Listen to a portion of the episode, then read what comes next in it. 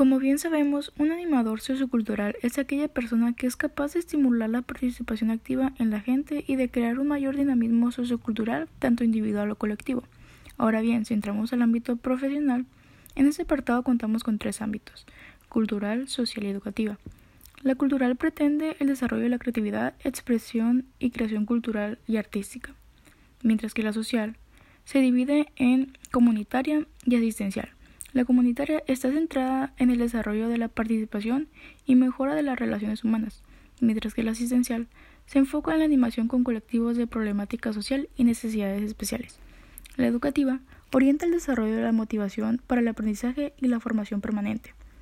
Los ámbitos corresponden a organizar, planificar y gestionar una empresa pequeña de tiempo libre y socioeducativas. Organizar, dinamizar y evaluar proyectos de intervención comunitaria, organizar, dinamizar y evaluar proyectos de animación cultural. Y por último, organizar, dinamizar y evaluar proyectos de animación de ocio y de tiempo libre. Ahora bien, si hablamos de tipos, se pueden clasificar según su índole, que en esta pertenecen las generalistas y las especialistas.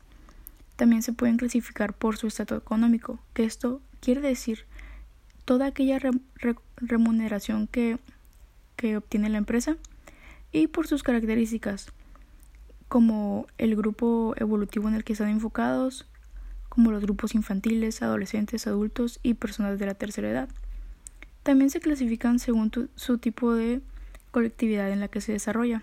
Puede ser un animador de instituciones específicas, como lo son en los centros comerciales, sociales o empresas, o un animador de conjuntos sociales, de bloques de viviendas, de barrio. Ahora bien, pasamos al tema de las funciones. ¿Qué función tiene un animador? Bien, te explico.